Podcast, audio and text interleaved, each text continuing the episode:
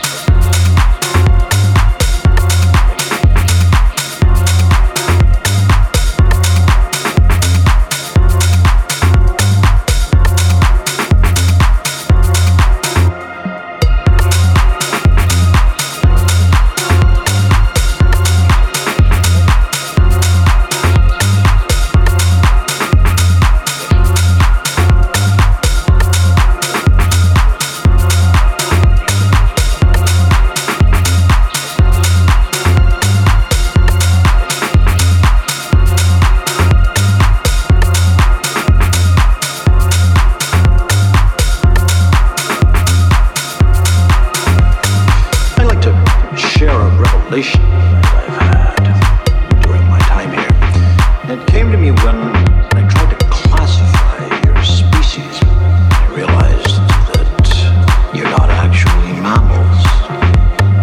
Every mammal on this planet instinctively develops a natural equilibrium with the surrounding environment, but you humans do not.